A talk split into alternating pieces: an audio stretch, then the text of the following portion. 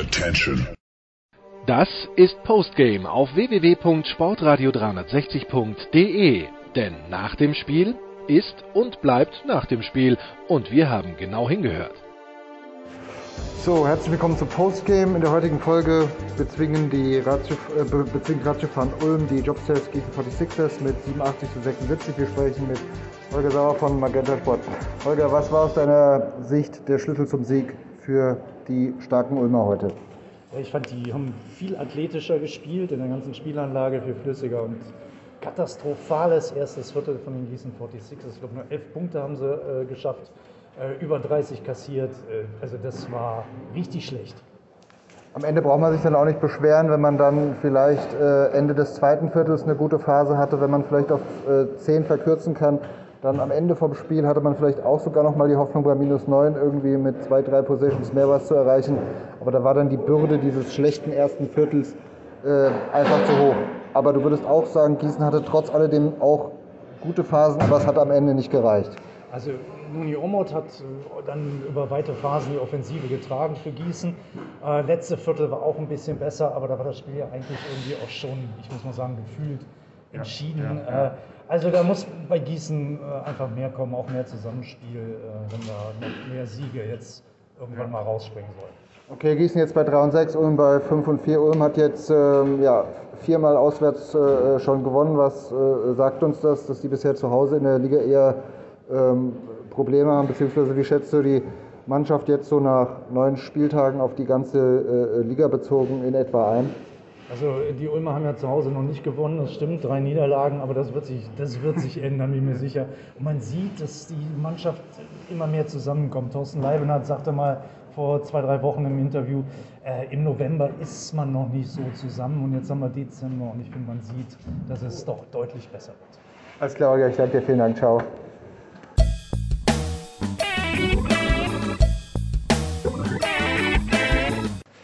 Ähm, wir sprechen mit Pete Strobel nach dem 76 zu 87 äh, der Jobsales Gießen 46ers gegen Ratio Farm Ulm. Wie lief das Spiel aus deiner Sicht bitte? Die erste Viertel war ausschlaggebend. Wir haben die erste Viertel mit 21 verloren. Und dann nachher sind wir immer von hinten zurückgekämpft. Haben wir nie aufgegeben, aber eigentlich war das Spiel schon im ersten Viertel entschieden, leider. Ich habe mir gedacht, im letzten Spiel gegen Oldenburg haben wir was gelernt, wie wir ein, ein Spiel anfangen müssen. Das war heute nicht der Fall. Wir müssen unsere besten Spieler den Chance geben, so schnell wie möglich im, im Rhythmus zu kommen. Aber es fängt erst an mit Verteidigung und wenn man 32 Punkte alleine im ersten Viertel zulässt, dann, dann ist das schon schwer. Es war ein harter Schlag. Aber ich muss sagen, Ulm ist, ist eine sehr gute Mannschaft. Gratuliere. Die sind sehr gut, sehr tief besetzt. Nationalspieler, ehemalige NBA-Spieler und so weiter. Aber ich bin überhaupt nicht zufrieden, wie wir das Spiel angefangen haben. Ärgert es dann vielleicht auch ein bisschen, wenn man so das Gefühl hatte, im zweiten Viertel dachte ich, ihr wart eigentlich so einen halben Layup oder Alley-Oop von minus 10 entfernt, wo man ja schon zwei Drittel des höchsten Rückstandes quasi wettgemacht hat. Und dann geht man halt doch mit minus 17 in die Pause, dass da vielleicht so eine Gelegenheit gewesen ist, auf ein einstelliges ähm, Defizit umzustellen und dann auch mal mit frischer Kraft anzugreifen, dass das schon und dann wie es im dritten Viertel halt weiterging, wo der, äh, der Rückstand wieder größer wurde, dass es dann natürlich schwieriger ist, dann nochmal zurückzukommen. Also ich kann einfach zustimmen. Alles, was deine, deine Frage war eher sehr lang, aber was du gesagt hast, du hast recht. Äh, Wir wollten jedes Vierte eigentlich gut zum Ende bringen, besonders im Halbzeit, weil es gibt ein bisschen Selbstvertrauen, dann wissen wir, dass, dass irgendetwas funktioniert. Aber ich muss sagen, wir haben einen sehr jungen Mann mit Maxi BG, der lernt, wie das ist, auf diesem Niveau zu spielen. Er macht jetzt zurzeit seine eigenen Erfahrungen, hat ein bisschen Fehler gemacht. Ich, ich lasse ihn nicht schuldig von der Kabine gehen, aber er lernt, wie das ist, auf diesem Niveau zu spielen. Jalen Tate ist immer noch ein Rookie. Ja. Kendall McCollum ist ein BBL-Rookie. Also wir haben viele Spieler, die noch nicht auf diesem Niveau etwas beweist haben.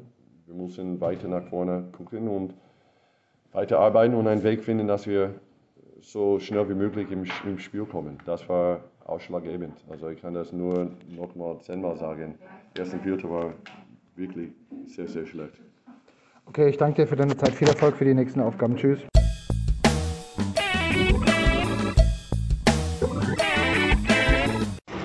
Coach Lakovic, congratulations on this road victory here in Gießen.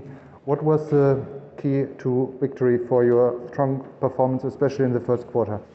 Mm, yes, I think uh, the first quarter uh, defensively uh, was the key. Uh, we got uh, good stops, uh, we got opportunities to run the fast break, we got opportunities to score easy points, and with 22 points up in the first quarter, you know. Um, the game was uh, after um, very uh, not easy but uh, much more easy than it would be normal. So we controlled the second and third quarter. In the fourth quarter without a lot of rotations playing young guys the Gießen fought back but I thought the victory was never in danger and we deserve a win. I want to congratulate my players. Yeah, of course, uh, well-deserved victory. Um, were you um, a little bit in trouble, uh, especially at the end of the second quarter when uh, Gießen made a little bit of a charge? And um, I think, especially the first and the third quarter, you were way ahead, but the second and fourth quarter belonged to the to the home team. Um, but well, um, they went. I guess nine was their. Uh, the, the smallest deficit uh, about 90 seconds to go, so it was maybe clear. But in the second quarter, were there any doubts?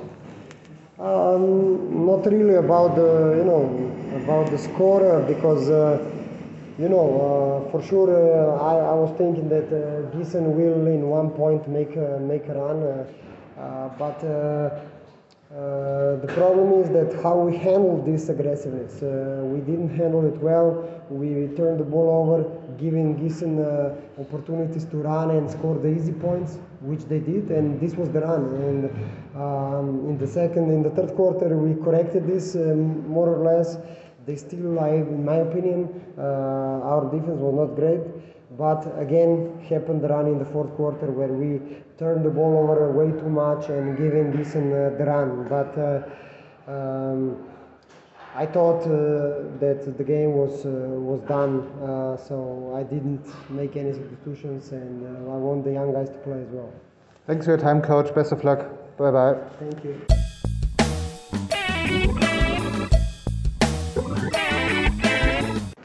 So, wir sprechen noch mit Per Günther von Ratio um Glückwunsch, Pierre, zum 87 zu 76 hier in Gießen. Wie war es für dich aus deiner Sicht? Du bist ja reingekommen und hast den Run im ersten Viertel deiner Mannschaft unterstützt. Ähm, wie war es für dich auf dem Feld heute? Äh, ja, das ist mehr oder weniger so die Idealvorstellung von so einem Spiel für mich. Ich meine, ich komme äh, normalerweise Ende erstes Viertel von der Bank. Ähm, ich habe jetzt diese Saison noch nicht sonderlich viel getroffen, von daher war es natürlich dann, wenn der erste reingeht, ist immer gut. Äh, ja, und dann, ähm, dann fühlt man sich gleich wohl und dann läuft die Sache und von daher ja, bin ich mit meinem ersten Einsatz natürlich sehr froh gewesen, aber ähm, viel wichtiger ist natürlich, dass wir, ähm, dass das Spiel heute gewonnen haben. Und, äh, aber es war sicherlich der Grundstein, dass wir, ich glaube, wir haben schon 15 Punkte Vorsprung rausgespielt, mitten als zweites Viertel, von daher, das war der Grundstein für den Erfolg.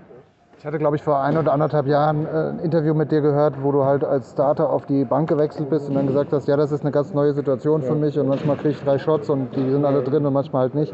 Und heute war es halt eher so, dass der Erste gesessen hat und dann waren gleich fünf, sieben, neun Punkte da. Das ist natürlich dann gleich ein ähm, ganz anderes Gefühl. Was ich sagen wollte, über 14 Jahre in Ulm, was für eine Bedeutung hat diese Halle für dich gehabt? In dieser Zeit? Oder gibt es vielleicht einen speziellen Ort bei einem Auswärtsspiel, wo du besonders gerne gewesen bist? Äh, die Halle ist was Besonderes für mich. Ich weiß, also äh, dadurch, dass mein Vater hier gespielt hat, ja. dadurch, dass ich, ähm, also ich habe meine ersten zweieinhalb Lebensjahre hier in Gießen verbracht. Wir sind immer, dadurch, dass wir hier Freunde, äh, Freunde hatten, bin ich immer wieder äh, zurückgekommen und haben damals noch was ich mit Arne Ahlig äh, Spiele gesehen oder was für, was für Leute hier in Gießen rumgelaufen sind äh, oder sogar noch als Keith Gatlin bei, bei Gießen gespielt hat habe ich als kleines Kind äh, hier Spiele geguckt. Von daher, ja, irgendwie war es immer für mich, es gibt, es gibt so eine Handvoll besondere Hallen und äh, die Gießener Osthalle ist auf jeden Fall eine davon. Okay, Pierre, ich danke dir für deine Zeit. Viel Erfolg noch in der, ähm, ja, in der äh, Easy Credit BBL und ihr seid natürlich auch international noch unterwegs. Alles Gute für die Zukunft. Ciao. Das war Postgame auf www.sportradio360.de. Versäumen Sie nicht die Big Show, jeden Donnerstag neu. Oder Wir sind Dirk, unser Basketball-Special und vieles mehr. Und besuchen Sie uns auf Facebook unter facebook.com slash sportradio360. Folgen Sie uns auf Twitter und Abonnieren Sie uns auf iTunes.